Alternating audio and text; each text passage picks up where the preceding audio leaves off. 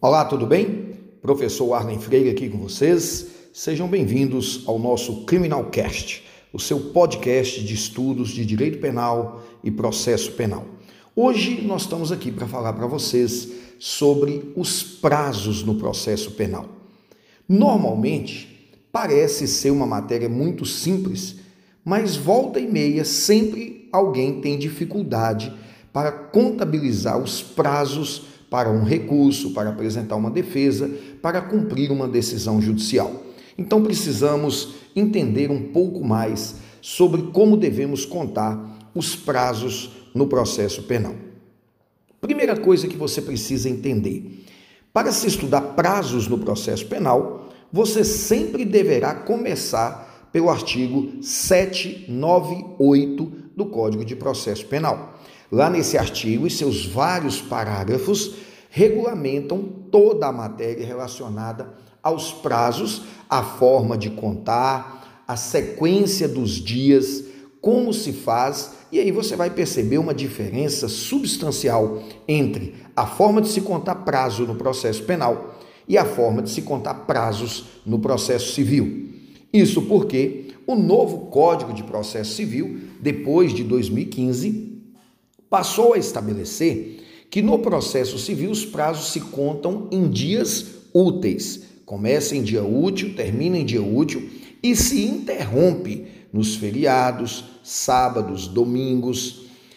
Só que no processo penal, essa realidade é completamente diferente. No processo penal, a contagem do prazo se inicia sempre em dia útil, termina sempre em dia útil mas nunca se interrompe por feriados ou finais de semana. O que significa dizer, se o meu prazo é de 10 dias e ele começou na segunda, então eu conto segunda, terça, quarta, quinta, sexta, sábado, domingo, segunda, terça, quarta, até completar os 10 dias. Eles são contados de forma ininterrupta. Isso está expressamente previsto no artigo 798 do CPP.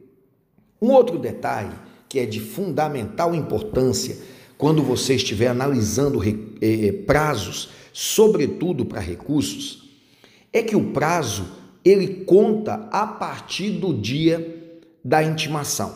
Ou seja, se o réu foi intimado na segunda, o prazo começa a contar na terça, porque sempre nós vamos desconsiderar o dia do início. Se o réu foi intimado na terça, comece a contar na quarta. Mas lembre-se, o prazo sempre começa em dia útil. Se o réu foi intimado na sexta, logicamente o prazo só se conta a partir da segunda-feira. Outro detalhe importante: se o prazo é, o réu foi intimado dia 14 de novembro, quarta-feira, 15 de novembro é feriado, então não inicia a contagem no dia seguinte. Então, o que você tem que memorizar é que a contagem se inicia sempre no primeiro dia útil subsequente à intimação. Outro detalhe importante que o artigo 798 nos traz está no parágrafo 5 desse artigo. Lá nesse parágrafo estabelece que o início do prazo se conta a partir da a linha A, intimação. E qual a interpretação que nós podemos tirar da literalidade da lei. Se eu conto o prazo a partir da intimação, eu tenho que saber que esse, esse prazo vai contar a partir da intimação ou do advogado ou do réu. Ou seja, a partir da última intimação. Vamos entender o porquê disso. Nós sabemos que o processo penal Assim como o processo civil, o processo constitucional, administrativo, ele deve obedecer o princípio da ampla defesa, que está lá no artigo 5 inciso 55. Nesse artigo 5 inciso 55, estabelece que aos litigantes em processo administrativo ou judicial e aos acusados em geral, é assegurado o contraditório, a ampla defesa e os meios a ela inerentes. No processo penal, nós estudamos que a ampla defesa é um somatório da autodefesa com a defesa técnica. Autodefesa, aquela produzida pelo réu. Por exemplo, quando ele escolhe qual advogado contratar, quando ele opta por ficar em silêncio, quando ele opta por não comparecer na audiência, quando ele opta pelas testemunhas que ele quer indicar para o advogado, quando ele, ao prestar o seu depoimento, apresenta a sua versão dos fatos. Isso é a autodefesa. A defesa técnica é aquela defesa produzida por um profissional habilitado, seja advogado, seja defensor público. A defesa técnica é aquela que é produzida pelo advogado quando apresenta as petições, quando escolhe quais perguntas fazer, quando opta por desistir ou não de uma testemunha, quando opta por pedir ou não uma perícia técnica. E nós só podemos falar que existe ampla defesa no processo penal quando há uma harmonia na somatória dessas duas defesas, defesa técnica e autodefesa. Em razão disso, nós, todas as vezes que temos uma sentença proferida em um processo penal, devemos intimar o réu e o advogado.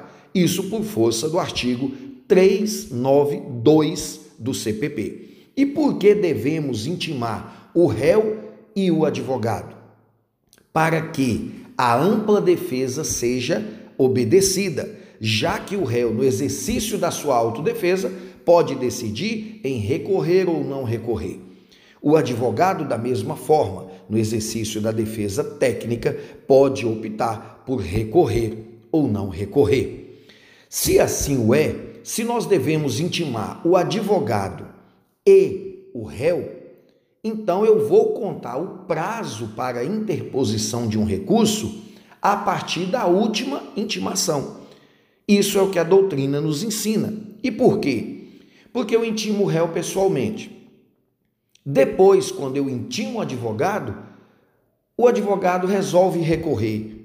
Então eu tenho que contar a partir da última intimação. Porque sempre depois que eu intimar a última pessoa, seja o réu ou seja o advogado, é que vai iniciar o prazo, porque eu vou saber se ele quer recorrer ou não. Vou citar um exemplo, porque você que está me ouvindo vai memorizar com mais facilidade através do exemplo.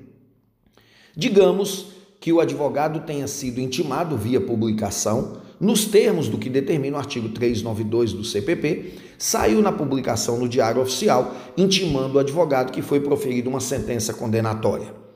O prazo para recurso de apelação é de cinco dias. Decorreram esses cinco dias e o advogado não recorreu. O advogado entendeu que não era o caso de recorrer. Porém, um mês depois, o réu é intimado lá no presídio onde ele se encontra. E ele escreve na intimação: desejo recorrer. Portanto, estão cumpridos os cinco dias, que é o prazo para o recurso de apelação, porque o réu escreveu: desejo recorrer. Ou então o réu não escreveu nada, mas no dia seguinte a família dele procura o advogado e fala: Meu filho foi intimado e ele quer recorrer. Então o prazo agora vai contar os cinco dias a partir do, da última intimação. Qual foi a última intimação? A intimação do réu. Então, a partir da data que o réu foi intimado, no dia útil subsequente, é que nós vamos iniciar a contagem do prazo para o recurso de apelação. E nesse caso, quando o juiz tomar conhecimento que o réu manifestou desejo em recorrer, ele vai intimar o advogado para que apresente as razões. Para finalizar e que vocês para que vocês entendam exatamente essa lógica, todas as vezes que é proferida uma sentença condenatória, lembre-se sempre disso. O prazo para o recurso começa a contar da última intimação seja a intimação do réu, seja a intimação do defensor.